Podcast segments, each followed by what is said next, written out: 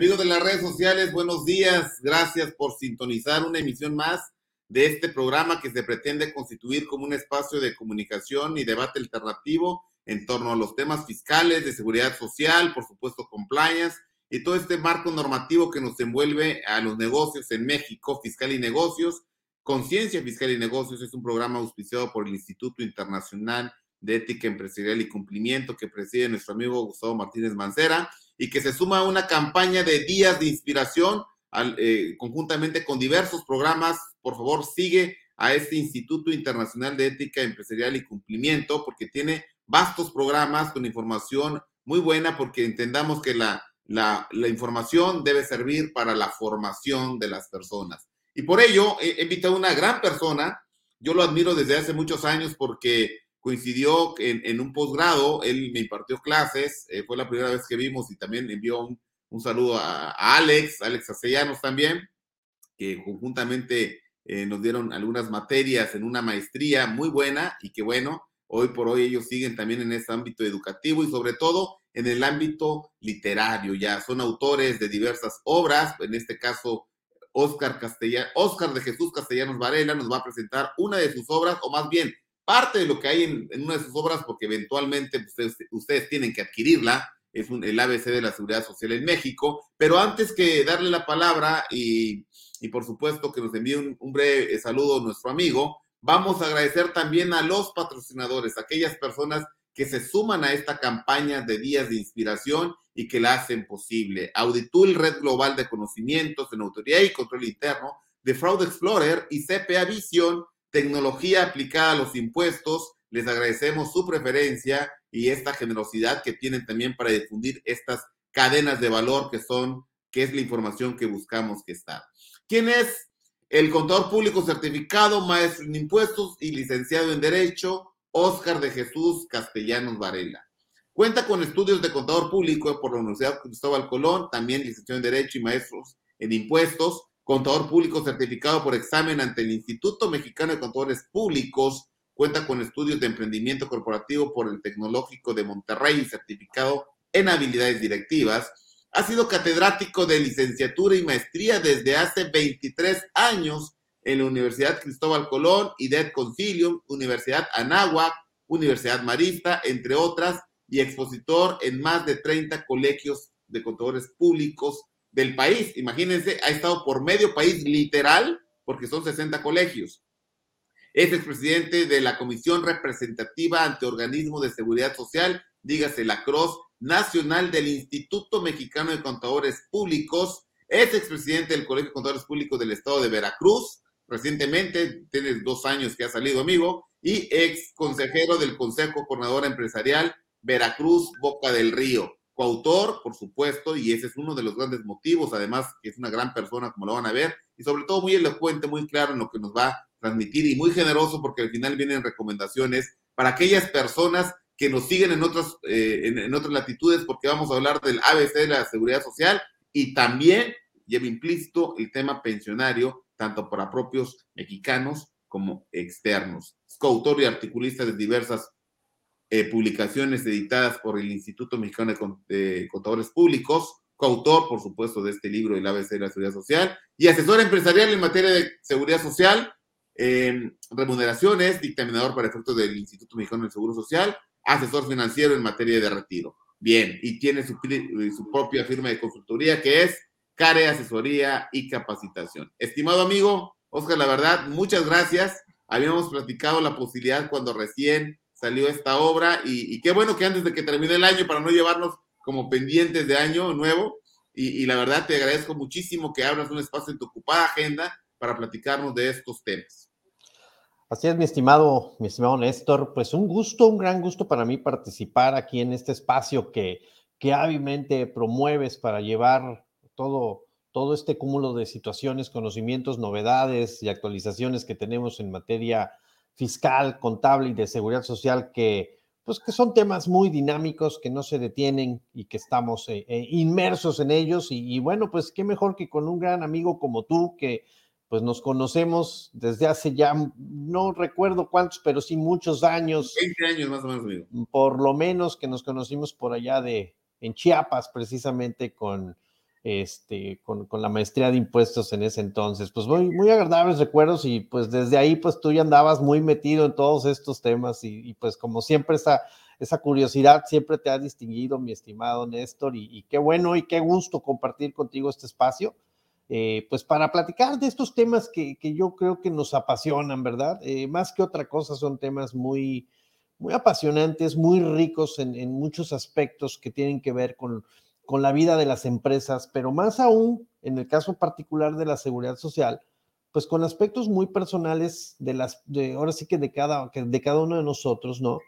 Y que a veces cuesta trabajo comprender, cuesta trabajo comprender o cuesta trabajo cómo convivir con ellos de manera armónica para poderlos llevar a que den sus frutos debidamente como beneficios que son y de los cuales estamos inmersos a través de la seguridad social, mi estimado Néstor.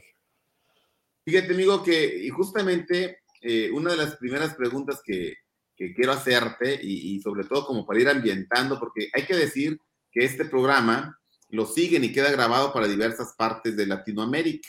Eh, es común que eventualmente se conecte gente de Venezuela, de República Dominicana, en fin, pero eh, aun cuando tenemos un sistema jurídico armonizado a través de este Common Law, Civil Law, que ya conoces tú muy bien, Em, y cuando este tema de um, tributario es muy similar en, muchos aspectos, no quiero obviar el, contenido, ¿no? El contenido de lo que estamos diciendo. Y, por favor, estimado amigo, platícanos qué debemos entender como seguridad social en México para que las personas puedan seguir esta frecuencia.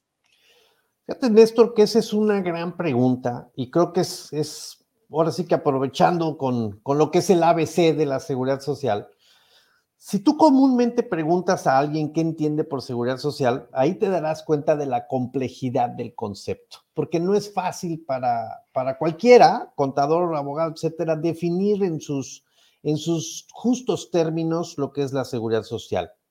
Yo qué te podría decir, en primer lugar, y para sintetizar mucho el término antes de, de ampliarlo, la seguridad social es un sistema de protección eh, eso es la seguridad social, es un sistema de protección. Y obviamente el concepto que yo creo que en la doctrina podemos encontrar varios, ¿no? Y, en las diferentes latitudes, como se da la seguridad social en las diferentes naciones.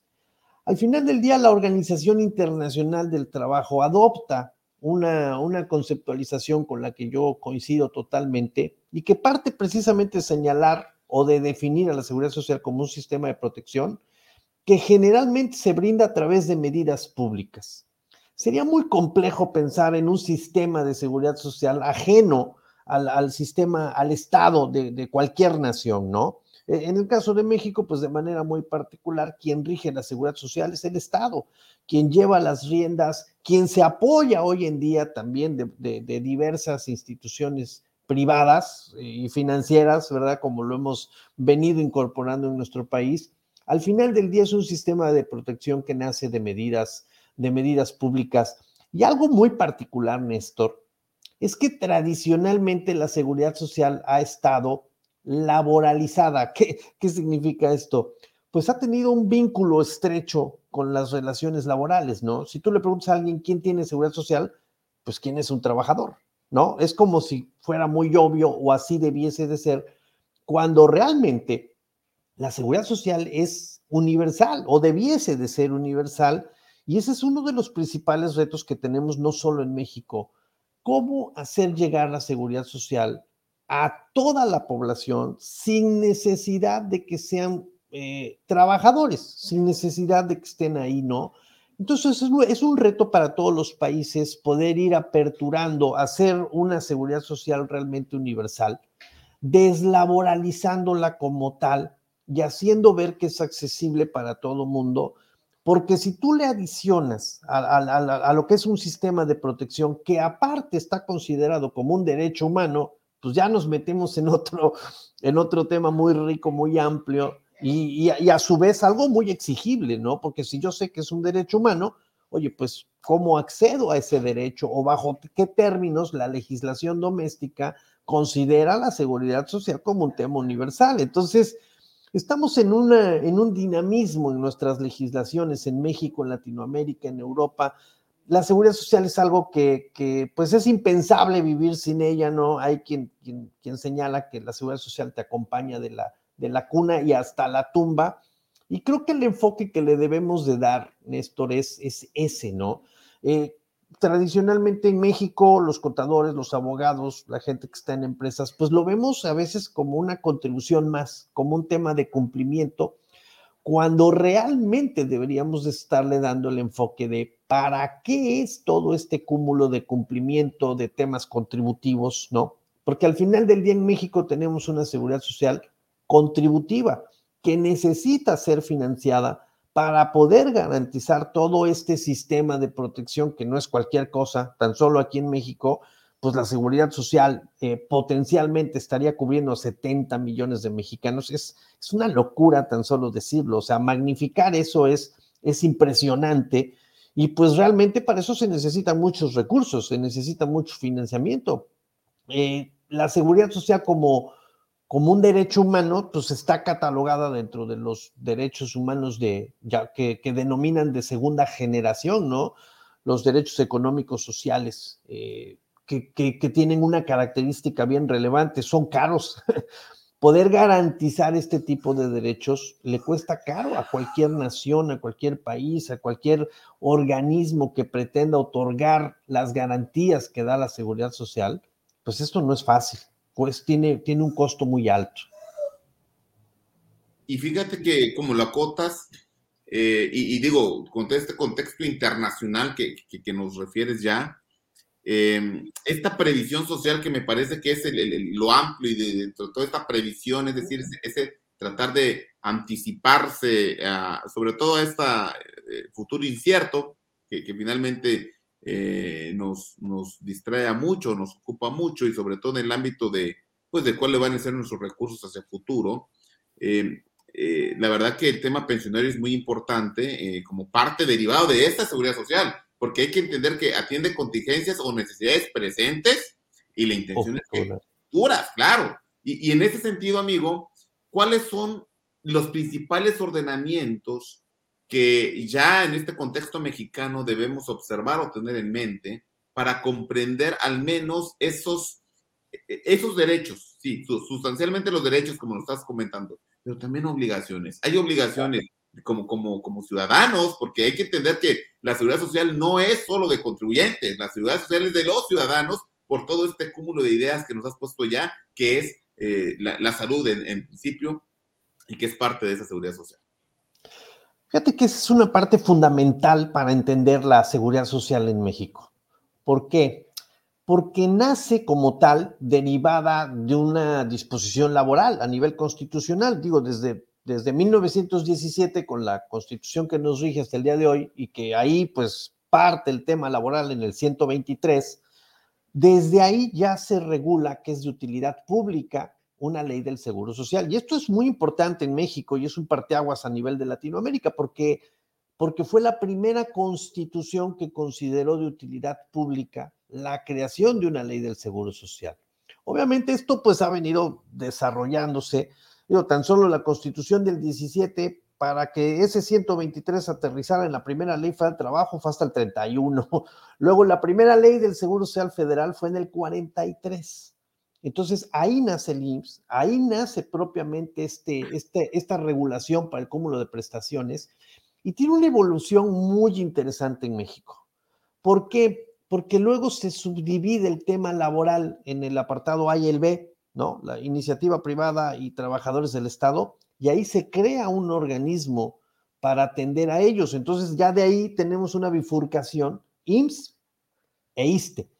Allá de entrada llevamos dos leyes eh, específicas en materia de seguro social, ¿no? La ley del seguro social, que atiende a trabajadores del apartado A, y la ley del ISTE, que atiende a trabajadores del apartado B. Luego nace el ISFAM, que es un tema particular para todo lo que es la seguridad social de, militares, marinos, que a nivel mundial siempre las fuerzas castrenses pues han tenido sus regulaciones también muy particulares y, esto se complementa en materia laboral con la ley del Infonavit en el 72. En México básicamente tenemos cuatro organismos federales que prestan servicios de seguridad social, que son el IMSS, el ISTE, el ISFAM y, y el Infonavit. Eh, sin embargo, Néstor, esto es a nivel federal. Recordemos que un gran problema que tenemos, y perdón que lo catalogue así, pero sí es un problema, es eh, que tenemos una, una seguridad social fragmentada en México, porque en materia pensionaria nos encontramos que tenemos más de 50 sistemas públicos. ¿Por qué? los estados, algunos municipios, y ya no se, ya no se diga el tema en el caso de universidades, y tenemos una gran situación, fíjate que no se hablan entre ellos, ¿no? Y eso genera a la postre, pues, una distorsión de, de, derechos, ¿no? En México solo existe un convenio entre el IMSS y el ISTE para una totalización de semanas que, que, que, al final de nuestra charla te lo voy a, te voy a comentar también cómo se replica eso, pero a nivel internacional, ¿no? ¿Qué pasa con la movilidad laboral cuando yo trabajé a lo mejor en Estados Unidos, en España, en otro país y luego regresé? ¿Y qué pasa con la seguridad social de allá y la de acá? Que, que, cada vez es un tema más común para las personas, ¿no? Y una problemática que debemos atender como país. Pero pues tendríamos que atender primero la problemática local, ¿no? Cuando tenemos un sistema fra fragmentado, depende en dónde trabajaste y qué servicio de seguridad social te tocó, aunque hay que reconocer que los más grandes y los que agrupan a una mayor cantidad de personas son el IMSS y el, y el ISTE, por, por volumen, ¿no? Pero esto no significa que haya muchas otras personas que están en sistemas eh, diferentes a ellos, sobre todo lo vemos en estados y municipios.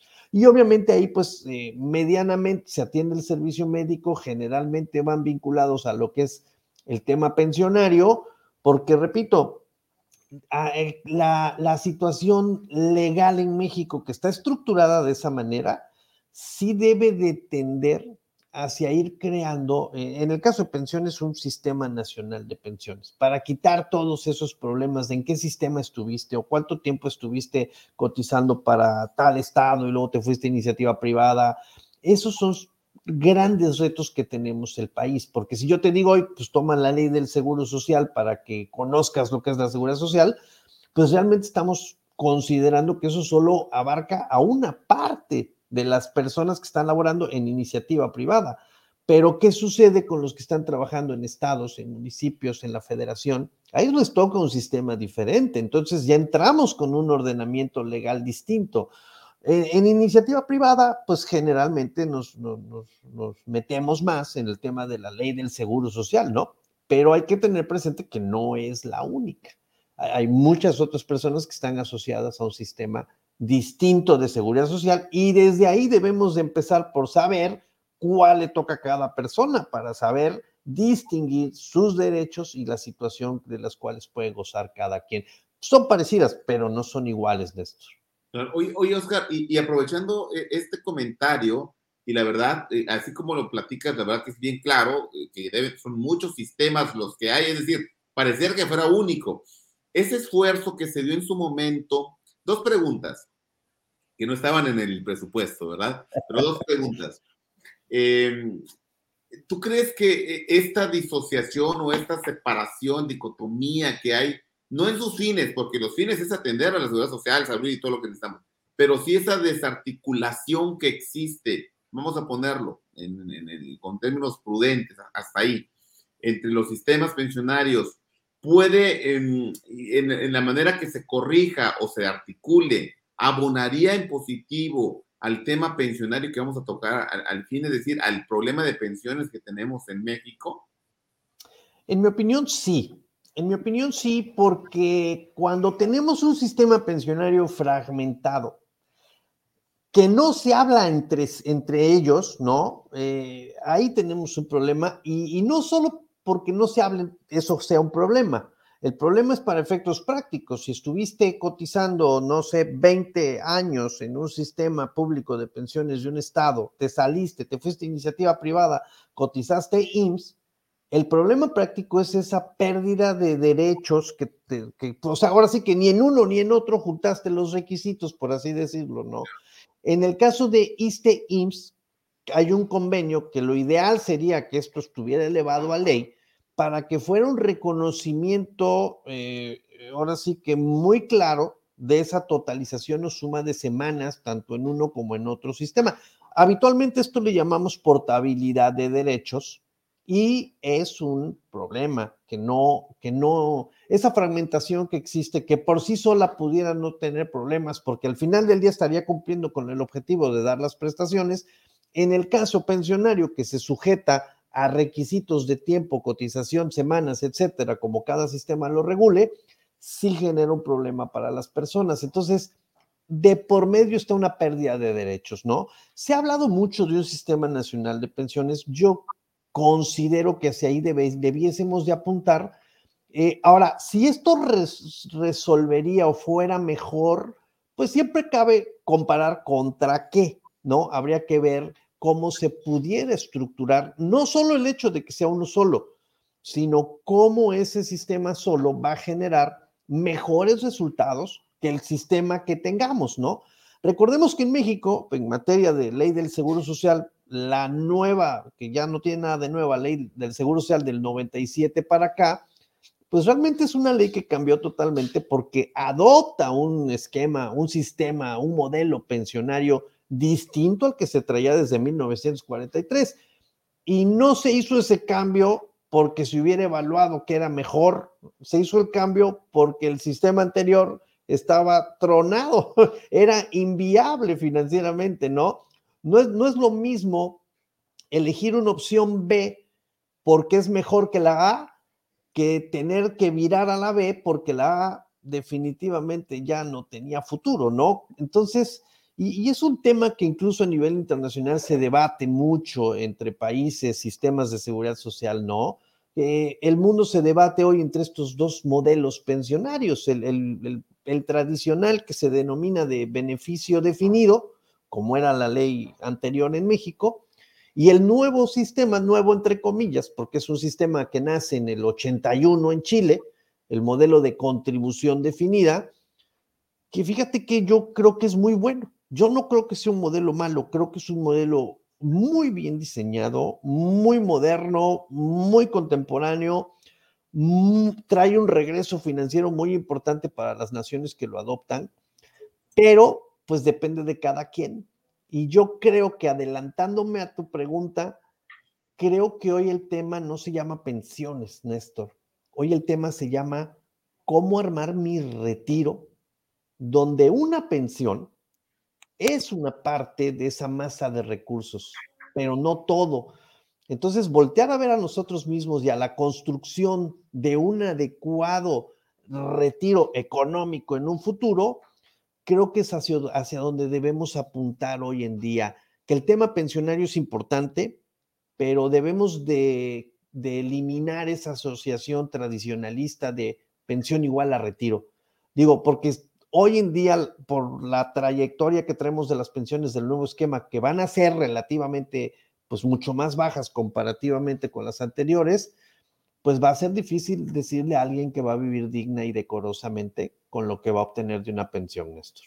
Oye, oye Oscar, ¿y, qué pasa con, con aquel modelo que quedó como una buena iniciativa? Hablas del Sistema Nacional de Pensiones, pero también se ha hablado de una seguridad social universal un seguro universal. Eh, este modelo, eh, ¿en qué variaría el modelo existente? O más bien, ¿por qué nunca echó a andar con todas las letras? Porque pues ya tenemos, ¿qué te gusta? Fue con Peña Nieto, ¿no? Desde que entró Peña Nieto. Sí. Sí, si no mal recuerdo, en el 2013 hubo dos iniciativas muy interesantes, las dos, que caminaron bien, y ya antes de ponerle la cereza al pastel, ya no, hasta ahí llegaron. Y eran, eran dos leyes, una se llamaba de la pensión universal y otra era una ley del seguro de desempleo. Vean, estos son dos grandes pendientes en México, son dos grandes pendientes. ¿Por qué? A nivel internacional y, y para efectos particulares de Latinoamérica, tenemos un convenio de la Organización Internacional del Trabajo, el convenio FARO, el convenio 102, ¿no? Que es el que te establece cuál debiese de ser la seguridad mínima en todos los países miembros de la OIT. México cumple cabalmente porque el convenio te pide solo tres, México tiene cinco seguros, ¿no? En cuanto a su seguridad social, Pero hay otros, no son los únicos, ¿no? Y esos otros, esos otros son, por ejemplo, el seguro de desempleo. Y yo lo he expresado siempre así, aquí en México vivimos en un terrible engaño en cuanto al tema del desempleo, porque tenemos regulado un artículo que en mi opinión debería ser derogado, eh, esos famosos retiros parciales por, por desempleo, creo que hacen mucho daño. Estoy cierto de que seguramente alguna persona le, le ayuda a resolver algunas necesidades inmediatas, pero realmente le causa un perjuicio muy grande en el mediano y largo plazo, porque te resta dinero de la masa que está fondeándose tu pensión y aparte te restan semanas, creo que es un doble castigo. Eso se resolvería teniendo un seguro de desempleo como se planteó en el 2013. Y el de la, el de la pensión universal se refiere a que haya una pensión para todos, una eh, cuando hablamos de los temas pensionarios, hablamos de los pilares pensionarios, el pilar cero, el pilar uno, el pilar dos. Y yo creo que ahí es donde debemos apuntar. Hay un pilar no contributivo, esa es la pensión universal. Algo muy parecido a lo que se da hoy en día de las pensiones, es, ya no sé en qué van, creo que son 67 y más, 60 y más, ¿no? Ese tipo de que son, hoy en día son programas, no, no es seguridad social, son programas sociales pero que pretenden dar algo muy parecido a lo que, es a lo que sería una pensión universal, una pensión mínima para todos, no contributiva, o sea, que no se financia de cuotas de seguro social, sino que el, Estado las da, ¿no? Esa ley estaba muy interesante, pero pues la realidad, Néstor, es que no se dio por un tema presupuestal, por dinero. O sea, eh, garantizar, digo, sería padrísimo decir que en México tenemos un seguro de desempleo, ¿no? Que ya tenemos una pensión universal federal, pero es muy caro y en ese entonces se dieron cuenta que ese financiamiento, que no iba a dar el financiamiento para poder sostener, digo, al final es una promesa de muy largo plazo regular ese tipo de seguros, ¿no? Eh, los seguros de, segunda generación, los derechos humanos de segunda generación tienen esa gran característica eh, son caros. Entonces necesitas una buena, sólida base financiera que alcance para financiar ese compromiso legal de dotar a la ciudadanía de ese tipo de prestaciones, ¿no? Son excelentes ideas, indudablemente necesarias, no podemos decir que no sean necesarias. Hoy se suple, el desempleo no se suple con nada, eh, el tema de la pensión universal se suple con programas eh, sociales que son meramente asistencialistas, ¿no? Y qué bueno, pero pues realmente no, no resuelven muy medianamente necesidades, ¿no? Eh, el tema de retiro es un tema preocupante, Néstor, porque México y Latinoamérica viven envuelto en un, en un fenómeno de envejecimiento acelerado. Las familias cada vez son, son, son tienen menos hijos, los jóvenes eh, ya muchos ya ni se casan, ¿verdad? Ya, y si se casan no tienen hijos, eso es, eso es ya una tendencia muy clara en toda Latinoamérica. La menor cantidad de hijos pero una esperanza de vida que se ha elevado considerablemente. Entonces, las pirámides poblacionales de los 70 se están haciendo así. Esto se traduce en dos situaciones. La primera, se pierde el bono demográfico de la gente joven, se va, se va achicando. Y por otro lado, se requiere mayor cantidad de servicios para personas que tienen más de 65 y 70 años. Si tú revisas las proyecciones de INEGI, para los próximos 30 años, por ahí del 2050, la población de adultos mayores de 65 y 70 se va casi a triplicar. Eh, estamos de acuerdo que las personas de mayor edad son las que requieren mayor servicio médico, mayor atención, y no va a haber en los próximos 30 años tres veces más, más camas de hospital. Ni todos ellos van a tener realmente una pensión porque tenemos un, una, realidad en México muy particular en cuanto a la población económicamente eh, activa. O sea, tenemos una informalidad terrible de personas que no están contribuyendo a la seguridad social, que no están pagando impuestos y que no van a gozar de una pensión, aunque sea mínima, ¿verdad? Pero no van a tener ni la pensión ni el servicio médico del IMSS. Entonces, hoy eh, independientemente de los temas legales, ¿no? Que esos pues a veces salen mucho de la mano de, pues de la ciudadanía, de, los que quisiéramos que caminaran en otro sentido, ¿no? Dependemos pues de muchas situaciones políticas, presupuestarias, económicas, que a veces no se dan como uno quisiera, pero que son las cartas que en su momento nos, nos dieron, ¿verdad? y que pues tenemos que jugar con ellas y al final del día ahí es donde cada quien tiene que adoptar pues una responsabilidad en la construcción de ese patrimonio futuro para el retiro. Y ahí es donde queremos llegar, Néstor, a cómo complementar este aspecto pensionario que ya está dado, ¿sí? Porque estás de acuerdo que no lo, no lo puedo maniobrar, ya está, está en una ley, en el sistema que a mí me toque, ¿sí? Y cómo yo, cómo yo, yo y le estoy hablando a todo mundo, cómo yo puedo coayudar a, mi, a la construcción de ese haber de retiro que necesito para cuando llegue la edad, Néstor. Ah, pero eso estamos hablando de la parte final del programa, para que lo escuchen, por favor.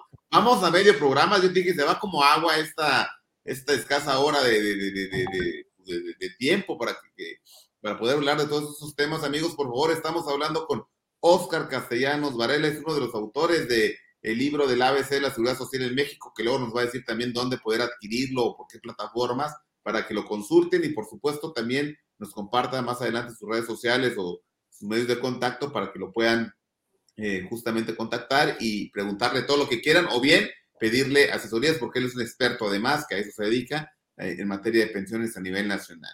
Estimado amigo, por favor, mándenle saludos, ya hay varios personas conectados, nos van siguiendo en redes sociales Mándenos saludos o sus preguntas, también se las hacemos llegar directamente, las leemos para ustedes y mostramos sus saludos. amigo, y entonces, a todo esto, hemos hablado ya del sistema pensionario, de, los, eh, del tema jurídico que está envuelto alrededor de, esas áreas de oportunidad que presenta, pero ¿qué naturaleza entonces tienen todos los pagos que hacemos tanto patrones como trabajadores a todo este sistema? Que eventualmente sirve para la, para la salud, tema maternidad, el tema de trabajo, el tema pensionario, pero bueno, ¿qué naturaleza tiene y cómo debemos verlo nosotros al interior de nuestras finanzas personales? Fíjate que es una parte súper relevante eh, y es precisamente eh, el tema contributivo, ¿no? ¿Qué naturaleza tienen esos pagos que nosotros le hacemos a la seguridad social, ¿no? Y hay que decirlo, los que sostenemos en gran medida la seguridad social en México es el sector patronal. Y ahí es donde tenemos un juego muy importante los asesores, los contadores, los administradores, los abogados, precisamente por este tono contributivo que tiene el financiamiento de las prestaciones de seguridad social. Y mira, ese fue uno de los grandes eh, detonantes de que publicáramos el libro, ¿no? Al rato te lo voy a, lo voy a mandar ya todos los detalles, ¿no? Aquí tenemos este bebé que publicamos en agosto, cuya intención era precisamente ir, en primer término, a los jóvenes, y como decimos, y a los no tan jóvenes, para hacer, eh, para poderles platicar acerca de la seguridad social, pero de manera un poquito, como yo le digo, Néstor, más platicadita, ¿no? Eso, eh, la seguridad social puede ser eh, un poquito tedioso su estudio, porque combina aspectos sociales con contributivos. Entonces, yo tengo muchos amigos como tú, fiscalistas, que son excelentes, que les, encanta el código, renta, IVA, etcétera. Y de repente cuando llegamos al tema de seguridad social, me dicen, no, no, no, ese como que hay, un, hay algo ahí que no me gusta mucho, que es eso, es que la seguridad social contributiva tiene esa naturaleza tan particular que la distingue, porque no es una ley contributiva, es una ley social que regula una contribución. Eso es, súper interesante, ¿no? Entonces, ¿cómo financiar cada uno de estos cinco seguros del régimen obligatorio? Bueno, pues a través de cuotas, donde el Seguro Social, que recordemos que el IMSS es un organismo fiscal autónomo. O sea, es un OPD, es un organismo público descentralizado, pero que tiene esa calidad de organismo fiscal autónomo y ejerce ejerce esa competencia tributaria y es lo que le da toda la dosis fiscal a este tema, ¿no? Créditos fiscales, contribuciones, eh, eh, todo lo que es el cúmulo del ejercicio de las facultades de fiscalización, visitas domiciliarias, revisiones de gabinete. Ya no hablemos del dictamen, ¿verdad? Porque pues también tiene una alta dosis bien interesante, tanto para las empresas como para el sector contable, ¿no? El, el dictamen acerca del cumplimiento de obligaciones ante el IMSS entonces se vuelve un aspecto muy rico en materia contributiva porque tiene muchas aristas que hemos venido ahora sí que identificando. Eh, el, régimen de la construcción, que es tan particular y que requiere también que los, que los asesores y los constructores lleven, lleven sistemas muy particulares para identificar la mano de obra, den de alta las obras, eh, la reforma inmediata que tuvimos acerca de los servicios eh, especializados o de obra especializada, que también nos cambió la jugada de cómo venía esa regulación laboral del 2012. Entonces, eh, para efectos prácticos, la seguridad social es contributiva, se sostiene a base de contribuciones, ¿no? Mucha gente dice, ah, bueno, impuestos. No, son primos, son parecidos, pero no son impuestos. Una cosa son los impuestos, otra cosa son las aportaciones de seguridad social. Ambos son contribuciones, ambos se rigen por los principios constitucionales de, ellos, ¿no? Y, obviamente, pues se, vuelve toda un área de especialización para efectos de contribuir adecuadamente. ¿Quiénes son los sujetos de aseguramiento obligatorio, ¿no? ¿Quiénes son los, este, los elementos que integran el salario base de cotización? Entonces, nosotros quisimos explicar esa parte en este, en este ABC de la seguridad social, eh, de manera que fuera muy entendible para estudiantes. Este, nosotros no nos, vamos, no nos estamos quedando con este libro en cuanto a su publicación, sino que queremos que realmente sea un referente en todas las universidades de México, porque estamos seguros que es una obra que, como su nombre lo indica, el ABC de la seguridad social va a poder ayudar a explicar de manera muy sencilla y muy fácil precisamente este aspecto contributivo y cómo entender la naturaleza de lo que le estamos pagando a esta institución, mi querido Néstor. Y es que justamente, así como lo, platicas, podemos entender el por qué en el argot de los negocios a todos estos pagos se le conoce como carga social, ¿no? Porque, o sea, eh, aun cuando es para nuestro bien, es que, que hay un tema muy importante. Si alguna de las contribuciones tiene un efecto directo en el patrimonio de las personas, son las cuotas de seguro social, o sea, por ser seguridad social. Es que creo que diste en el clavo, mi querido Néstor. Fíjate que eh, hace algunos años que tuve el gran gusto, honor y la gran responsabilidad de presidir la, la Cross Nacional del, del IMCP, la, la Comisión Representativa ante Organismos de Seguridad Social, pues durante dos años sosteníamos juntas, pues muy, muy, muy reiteradas con la, pues con el personal del IMSS, ¿no? De, del área de fiscalización, dictamen, que era donde principalmente la contaduría tiene una, pues la relación más cercana, ¿no? Y fíjate que ahí yo descubrí muchas cosas y precisamente orientadas a esto, ¿no?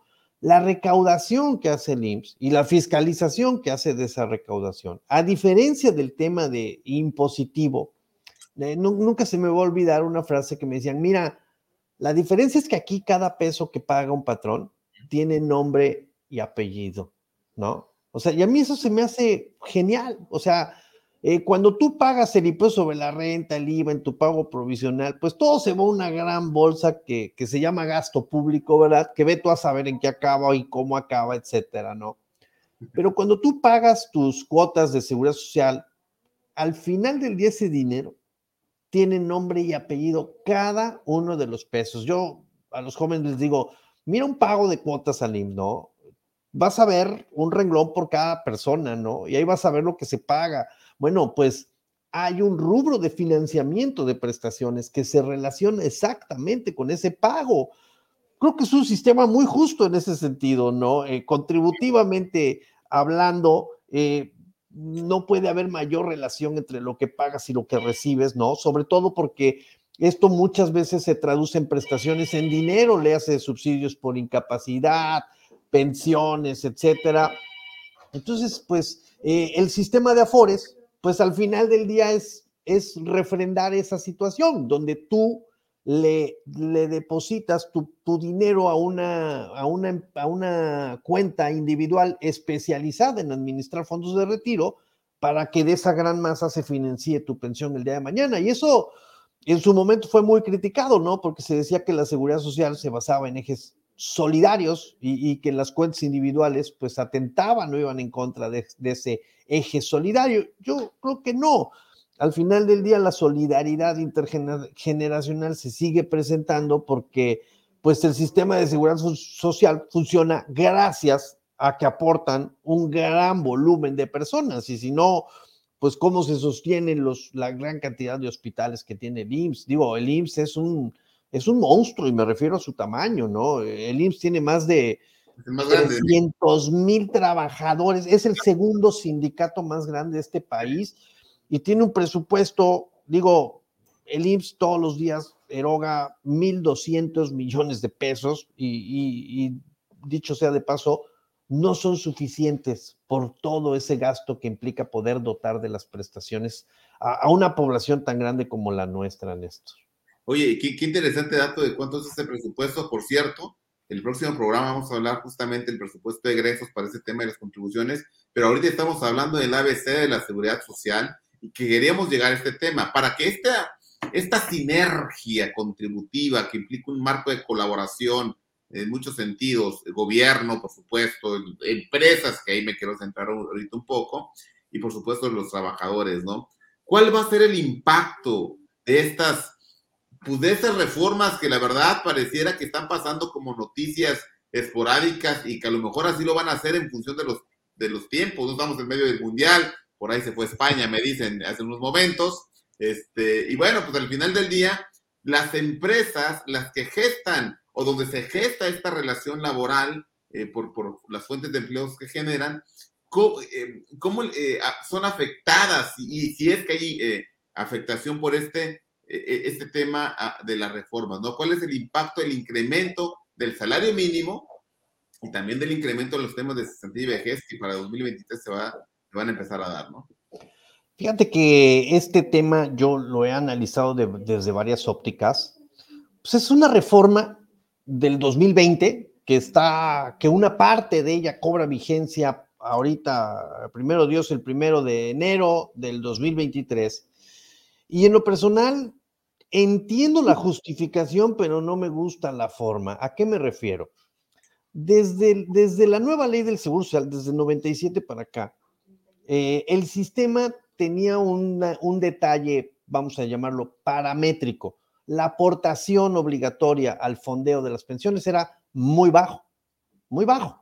O sea, venimos aportando el 6.5 del salario base de cotización del trabajador a las cuentas de retiro. Eso es lo que, lo que se va a las afores.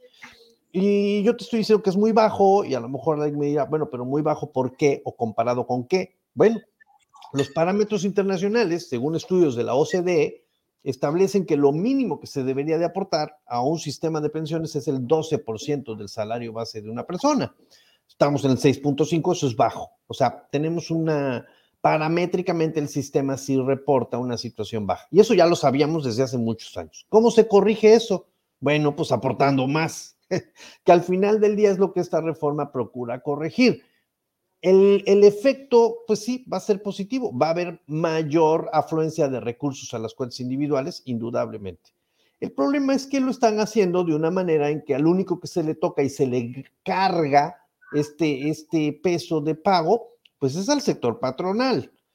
Si tú le preguntas a un patrón hoy, antes de que inicie esta reforma, ¿cómo percibe el costo de la seguridad social? El gran porcentaje de los patrones te dicen que es alto, te dicen que la seguridad social ya es cara. ¿No?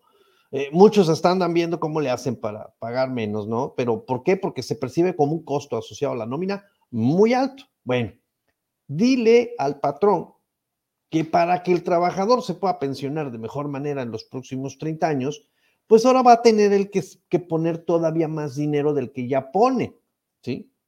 Entonces, el efecto, el resultado se, se, escucha bien, pero la forma, pues no, yo creo que no es la mejor, ¿eh?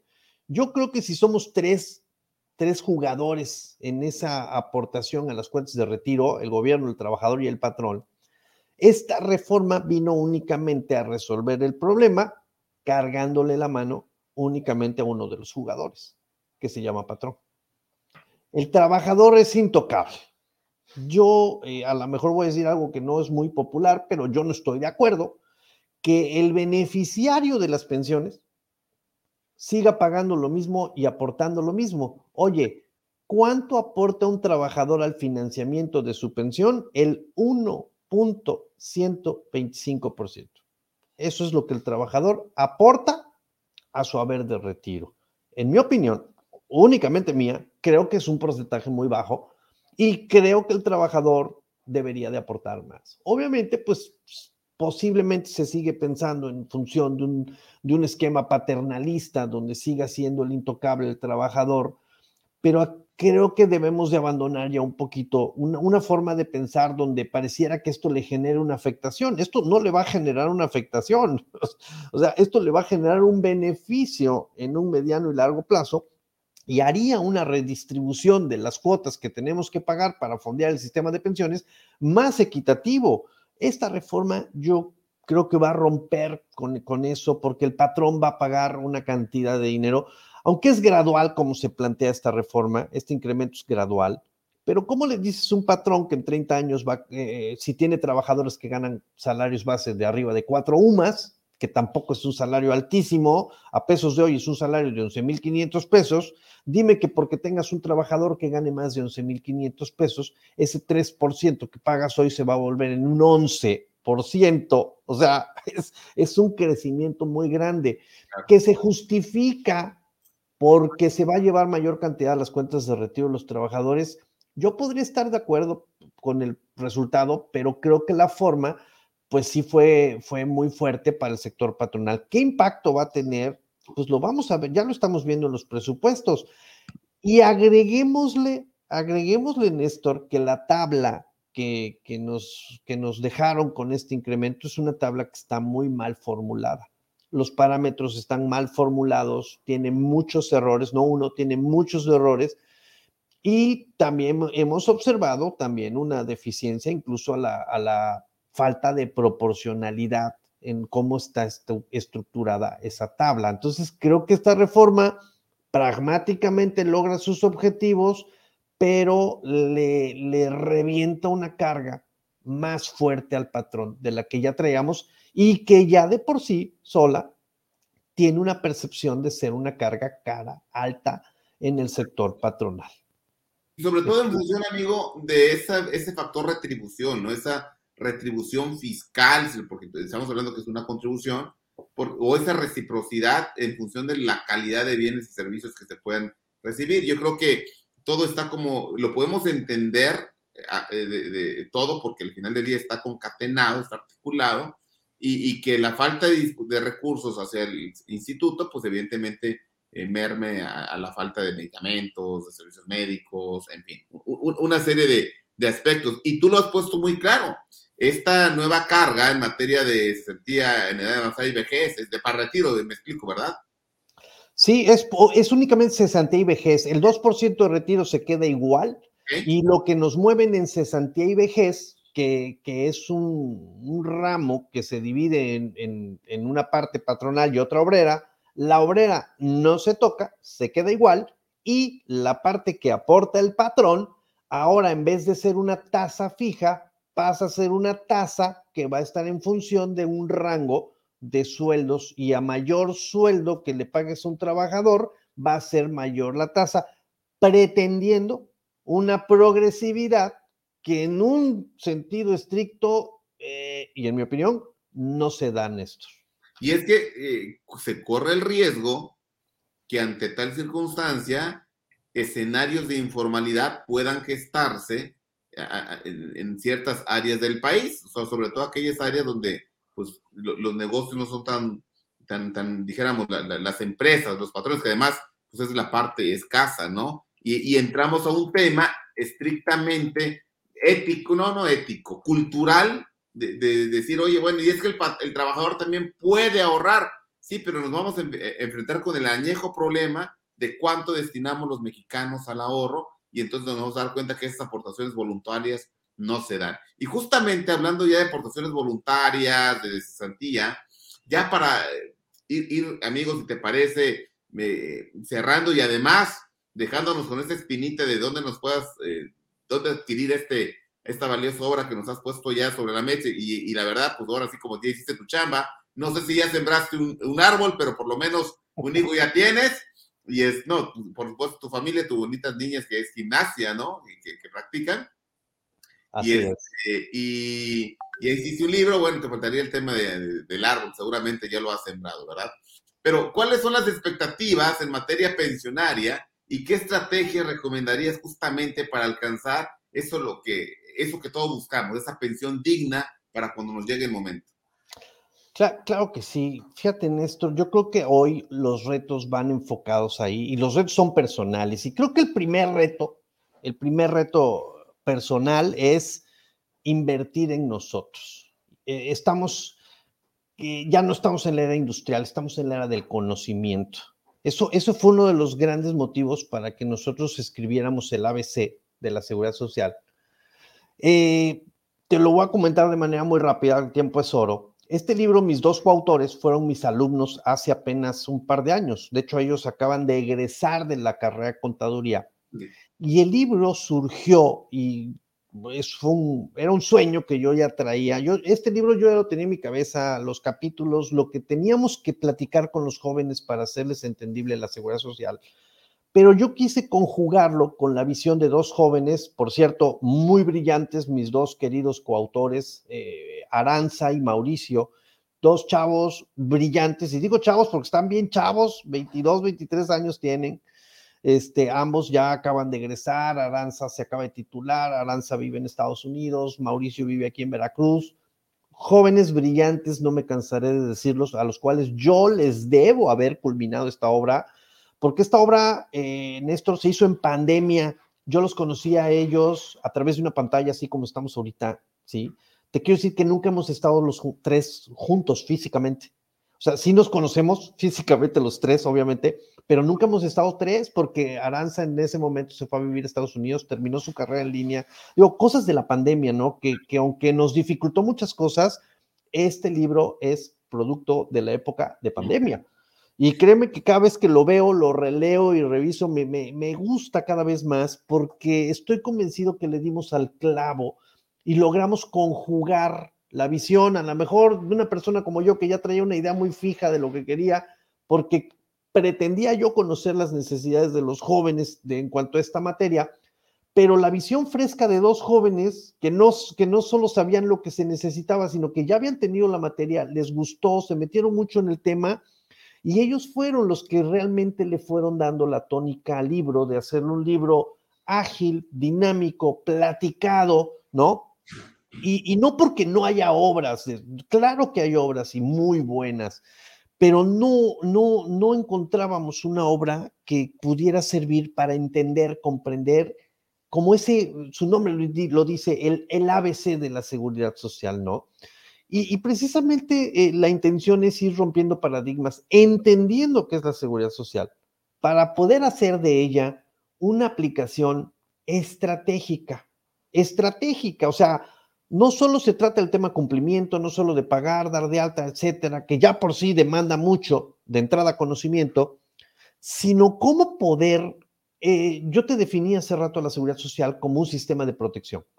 ¿Cómo hacer ese, ese sistema de protección efectivo para mí, yo como Néstor, yo como Oscar, yo como Juan, como Aranza, porque cada quien tenemos situaciones particulares, ¿no?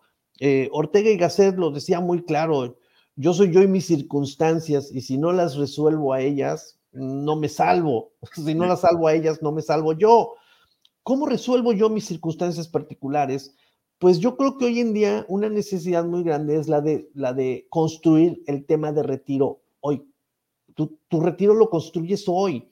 Mucha gente nos habla cuando tiene 55, 60 años. Oye, quiero hacer una planeación pensionaria. Este, pues adelante, pero ya estamos jugando con las cartas que tienes en ese momento. Ya tu planeación no se puede construir de otra manera porque hay un recurso muy importante que se llama tiempo. Y, luego cuando hablamos del comparativo de leyes, Néstor, tú lo sabes, la, ley anterior en la que todavía muchos de nosotros vamos a tener ese beneficio, pues ofrece pensiones mucho mayores que la nueva por, por la reconstrucción del sistema. Entonces, cuando hablamos de estos temas, pues hay gente de la generación anterior que tiene muy buena expectativa, pero los jóvenes dicen, ¿y yo qué hago? O sea, el joven se siente desanimado cuando primero comprende el tema, segundo vislumbra la problemática que se va a dar y tercero, se ve sin saber qué hacer. Bueno, ahí queremos apuntar, ahí queremos implementar un ABC, eh, aparte del ABC de la seguridad social, queremos implementar un, un método, por así decirlo, una metodología muy simple a través de tres puntales, ahorro, inversión y protección, con miras de retiro. ¿sí? Si tú, si tú atiendes estos tres temas, nos hemos dado cuenta que no solo estás atendiendo tu tema de retiro, también estarás resolviendo una vida financieramente sana que te lleve a minimizar problemas que son muy frecuentes hoy en día en las familias mexicanas, Néstor. Endeudamiento, ¿no? Alto consumo, falta de control en los gastos, de repente tener una cantidad de situaciones este, adversas económicamente, no poder llevar a cabo ciertos proyectos con tus hijos, con tu familia, porque pues o le metes la tarjeta que ya la tienes hasta el cielo, ¿verdad? O, o sea, se limita. Y luego, obviamente tú lo decías hace rato, ¿no? Y todavía dile a esa persona que ahorre, pues este, no se puede, ¿no? Esto es como decirle a un equipo de fútbol, ahora que está el Mundial, que gane un partido cuando va perdiendo 3-0. Primero hay que empatar el partido. Primero tienes que hacer un diagnóstico, tienes que hacer un análisis, tienes que hacer un ABC. Y todo esto lo estamos enfocando hoy a retiro. Hacer una planeación más robusta una planeación ya, ya no se reduce, mi querido Néstor, a una asesoría. No, pues haz esto y cómprate esto y métele por acá. Hoy se, se, necesita dar un acompañamiento a las personas para que puedan realmente lograr y desarrollar ellos solos, ¿sí? La construcción de lo que quieren para sí mismo, porque todos somos distintos.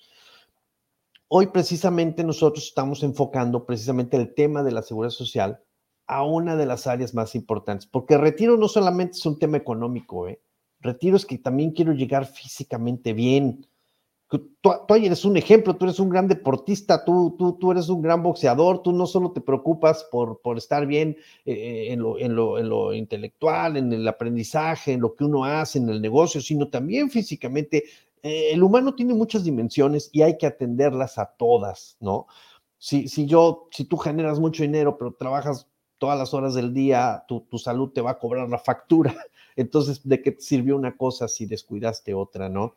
Creo, creo que hay muchos retos hoy, sobre todo, sobre todo para los jóvenes. Obviamente los no tan jóvenes también, pero sobre todo para los jóvenes, cómo ayudarlos eh, en nuestra carrera que es tan rica en temas financieros como contadores públicos, cómo acompañarlos a usar la seguridad social como sistema de protección, a maximizar ese sistema de protección y obviamente a complementarlo ¿Para qué? Para algo muy sencillo que creo que todos deseamos, tener una vida digna y decorosa, cuando posiblemente yo no es que no quiera trabajar, sino que quiera trabajar de una manera más relajada y como muchos quisiéramos, mi estimado Néstor, por puro hobby, con mucha alegría, con mucha jovialidad, pero por hobby, cuando, y eso se logra cuando tienes eh, ciertas satisfacciones económicas ya cubiertas, no hay de otra.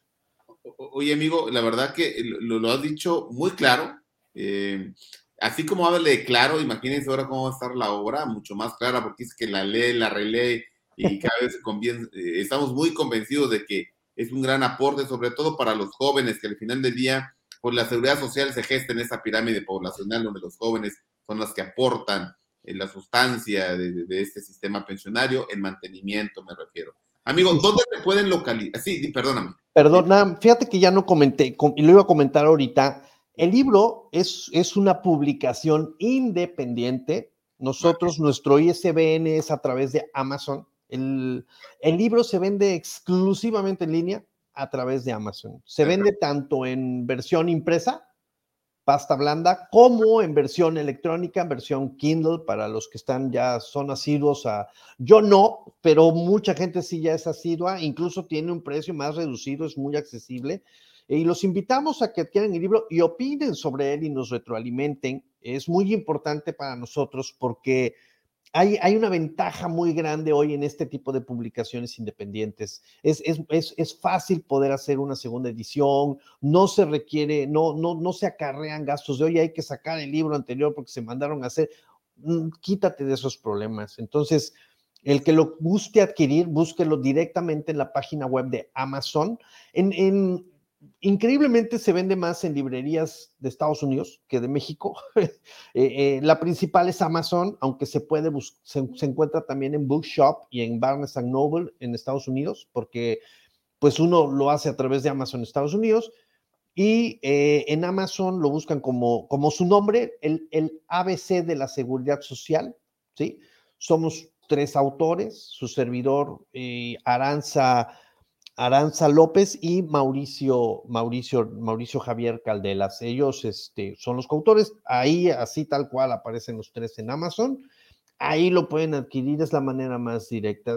Hay algunas páginas mexicanas que ya lo venden, pero más bien lo revenden, entonces el precio seguramente es un poquito más elevado entonces, mi recomendación es directa, directamente en, en, Amazon. Y pues nosotros tenemos una, una, una, página en Facebook donde generalmente contestamos asesorías totalmente gratuitas.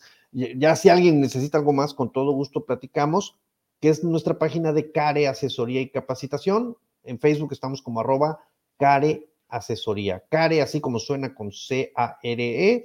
Y, y nos reiteramos para todos todos los seguidores de ustedes, este, el que guste hacer alguna consulta, les atendemos por ahí inmediatamente.